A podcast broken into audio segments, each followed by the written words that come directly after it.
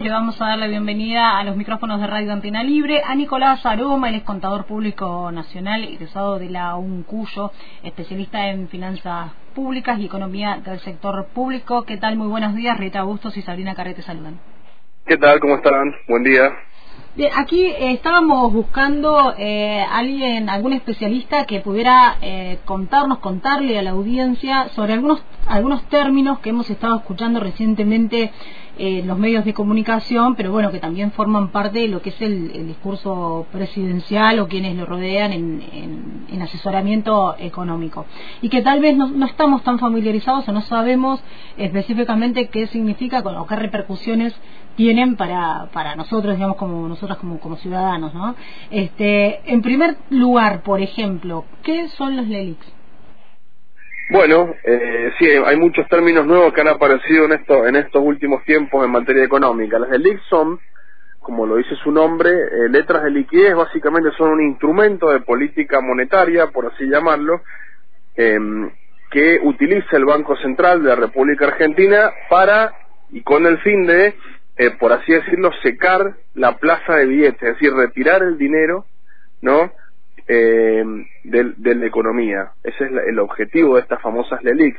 Un poco cómo operan. Bueno, cada eh, ciudadano eh, deposita su dinero, en su caso, en un banco, y los bancos luego pueden prestarlo, ¿no? Al resto del público o a empresas. Bueno, un poco lo que hace el Banco Central es, le dice, bueno, antes que lo prestes, yo me lo vas a prestar a mí y yo te pago una tasa de interés.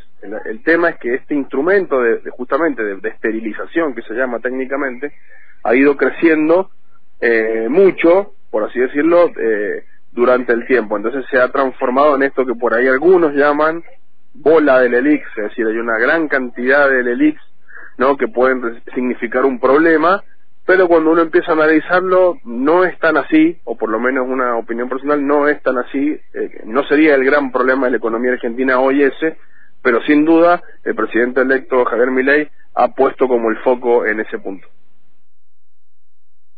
Entre LELIX y plazos fijos.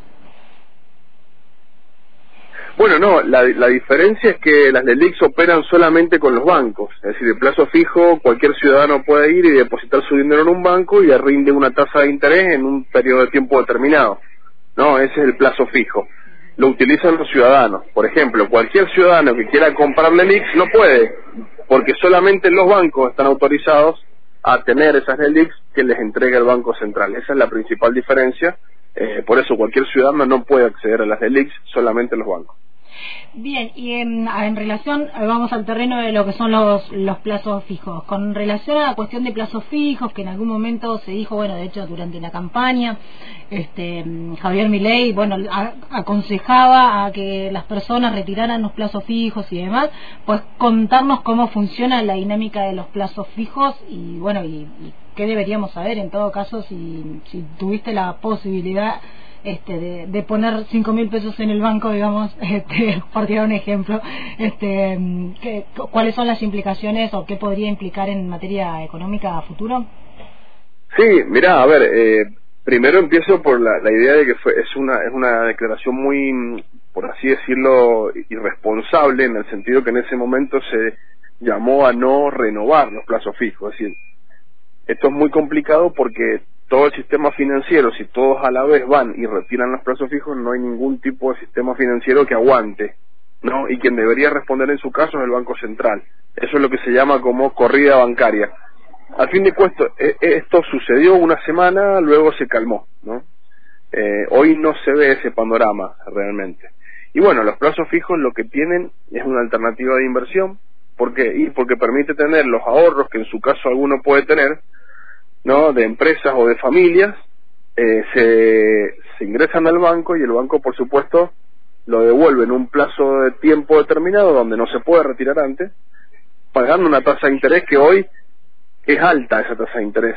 Alta en qué sentido y bueno devuelve un porcentaje mensual que te diría que está igual o encima de la inflación mensual. Es por eso que es importante eh, hoy esa herramienta como fórmula de ahorro, es decir, no perdés contra la inflación, lo cual ya es mucho decir, porque en momentos de inflación, si vos retenés el dinero y no lo moves, por decirlo así, estás perdiendo, ¿no? estás perdiendo esa inflación que te va un poco comiendo todos los meses eh, tu poder adquisitivo. Un poco así funciona el sistema de los plazos fijos.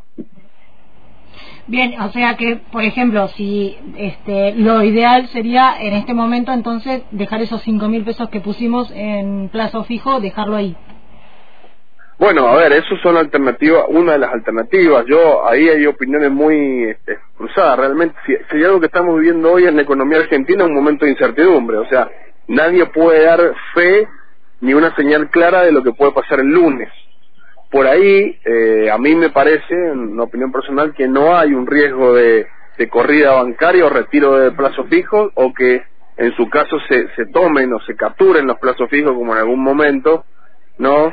Eh, me parece que no está ese escenario, aun cuando el presidente electo haya dicho que hay que eh, sacarlos a los plazos fijos. Aún en ese caso, creo, por, por lo, un poco por lo que lee el mercado también y por lo que está pasando con los depósitos en estos días, no se ve completamente ese escenario. También debo decir que hasta que no se asuman y se pongan en la mesa las nuevas medidas, no vamos a saber con a ciencia cierta o con un poco más de certeza qué pasará. Eh, yo creo que hay que ser cautos en este momento como inversor, es decir, diversificar lo más que se pueda las carteras de inversión, eh, analizar las, las distintas alternativas, por lo menos hasta que esté más claro el panorama luego el lunes algo que, que vos eh, recién mencionabas con respecto a, los plazos fijos que tiene que ver con esto, ganarle por ahí uno o dos puntitos a lo que tiene que ver con, con el panorama inflacionario eh, y que lo, lo, vemos bastante, digamos, en, eh, no sé, la verdad, no, no tengo conocimientos si las grandes empresas lo, lo hacen, este, pero por ahí te cruzas, digamos, con, con, con personas, digamos, que, no sé, que son asalariadas y que lo que hacen es este, buscar fondos comunes de, de inversión que entiendo, vos nos explicarás, que tienen un, un rédito económico diario y que permiten retirar el dinero este, o salvaguardar, digamos, lo, lo, que uno pone en periodos cortos de tiempo, digamos, 24 horas, 48 horas. ¿Cómo, cómo, ¿Qué son primero, qué son los fondos comunes de inversión y cómo funcionan? Bueno, sí, son, otra herramienta, una alternativa de inversión. También la ofrecen los mismos bancos. Un banco puede ofrecerte de, depositar en plazo fijo o tienen sus propios fondos comunes de inversión, que son básicamente fondos administrados por personas que se dedican a, la, a elegir las mejores alternativas y tiene una característica que la mencionaste, la principal, la diferencia de los plazos fijos, es que vos podés retirar, son una especie de precancelables, o sea, vos podés retirar el dinero es más rápido, no tenés que hacerlo esperar un mes, ¿no? No tenés un plazo fijo de retiro del depósito, sino que podés decir, bueno, en 48 horas ya tengo el dinero en mi cuenta y, salvo ya el, dinero. En general las tasas son similares a la de plazo fijo, en algunas te pagan un poco más, pero eso también tiene, tiene que ver con el riesgo que vos asumas, ¿no? Porque es para determinados perfiles de inversor, o sea, si vos asumís un riesgo más alto, es decir, que ellos apostarían a acciones y a bonos con riesgo más alto que te dan mayor rentabilidad, pero también puedes tener un, problema mayor, eh, tenés una tasa mayor. Ahora, si querés ser un perfil más conservador, bueno, te pago una tasa similar a la del plazo fijo, pero tiene la ventaja de que por ahí puedes retirar antes el dinero. Bien, hola, soy Sabrina Carret. Te hago una consulta. Como asalariados, ¿cómo, ¿qué podemos hacer para diversificar nuestras carteras? Sabiendo que por ahí el, lo que ganamos no es tanto. Mira, sí, es, complicado en épocas de inflación. Ahí un poco lo que se aconseja es, primero, en épocas de inflación, si vos comprás antes, es mejor, ¿no? Porque si vos tenés que hacer una compra a un bien, un poco que fijas el precio hoy eh, y no te aumenta el precio de ese bien, ¿no? Entonces, las compras que vos sepas que hay que hacer y las, las puedas anticipar es, es una buena forma de ahorrar. Y después, bueno, el plazo fijo es otra alternativa para también personas que no están acostumbradas a hacer inversiones y a dedicarse al tema de inversión, el plazo fijo te ofrece la posibilidad de que en un mes vos no perdés contra la inflación, lo cual ya es importante. Y quizás le puedes ganar unos puntos. Y bueno, después si sos un inversor un poco más sofisticado, tenés mayor cantidad de ingresos, bueno, hay otro tipo de, inversiones, como invertir en acciones, en bonos de deuda del Estado, en empresas, eh, pero bueno, me parece que para un pequeño inversor lo importante es saber que puede ir del plazo fijo a compra de bienes y bueno, también está la alternativa que los argentinos ya hemos incorporado, ¿no? Que es resguardarse a través del dólar, eh, lo cual eh, te lleva hoy casi seguro al mercado de dólar blue, porque es difícil hacerse de dólares oficiales. Eh, ese sería un poco el panorama para un pequeño inversor. Bien, con respecto a esto que vos decías, por ejemplo, de comprar antes en relación a, por ejemplo, no sé, estoy pensando qué ventajas tiene la compra con tarjeta de crédito. Sí, también. Eh, comprando con tarjeta, fundamentalmente si es a cuota fija, eh, vos anticipás el precio y lo pagás ya, aunque sea una cuota, lo pagás un mes posterior. Entonces ahí también tenés otra ventaja que le vas sacando un poco de, de ahorro al esquema. Eh, por supuesto, si las cuotas fijas, te deja fija la cuota hacia adelante, te licúa un poco el efecto inflacionario de esa deuda, ¿no? La misma deuda, la misma inflación, perdón, te va licuando el peso de la deuda que vos compraste y, y, por otra parte tenés los bienes a precios de hoy, si querés. Entonces eso también puede ser una buena alternativa. Bien, eh, Nicolás, te agradecemos mucho el contacto con Radio Antena Libre. Vamos a volver a consultarte de acuerdo probablemente a cómo este, se desenvuelvan las cuestiones, sobre todo de orden económico en nuestro país, que entendemos que es el pilar más fuerte de lo que se viene en, en el gobierno de Javier Milei. Así que bueno, te agradecemos mucho el contacto con la radio pública y universitaria. Hasta luego, saludos. Saludos, estamos en comunicación telefónica con Nicolás Aroma, él es eh, economista, es contador público nacional, egresado de la Universidad Nacional de Cuyo y se especializa en finanzas públicas y economía del sector público estábamos hablando, bueno, un montón de términos, a ver qué aprendiste, un montón de términos que estamos escuchando en los últimos días, que tienen que ver con LELIX, con este plazos fijos, con fondos comunes de inversión.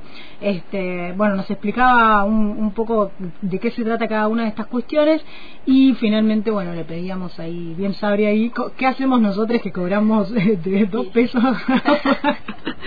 ¿Cómo diversificamos nuestra cartera de inversiones? Y es complicado, ah, lo que entendí que me, parece que está bastante bueno es lo del plazo fijo, que tenía yo quizás una visión bastante negativa por ahí con algunas experiencias con algunos bancos, pero nada, siempre en donde se pueda invertir, donde se pueda mover el dinero, porque es lo que decía eso de que si se estanca, perdes contra la inflación, o sea, tenés que sí o sí, o invertir en algo, no sé, si podés, si tenés la posibilidad de comprarte algún bien, es mejor que lo hagas, total después lo puedes vender y recuperas esa plata o la compra en, en cuotas. Nuestra conveniente amiga de comprar en cuotas, en cuotas fijas, sí.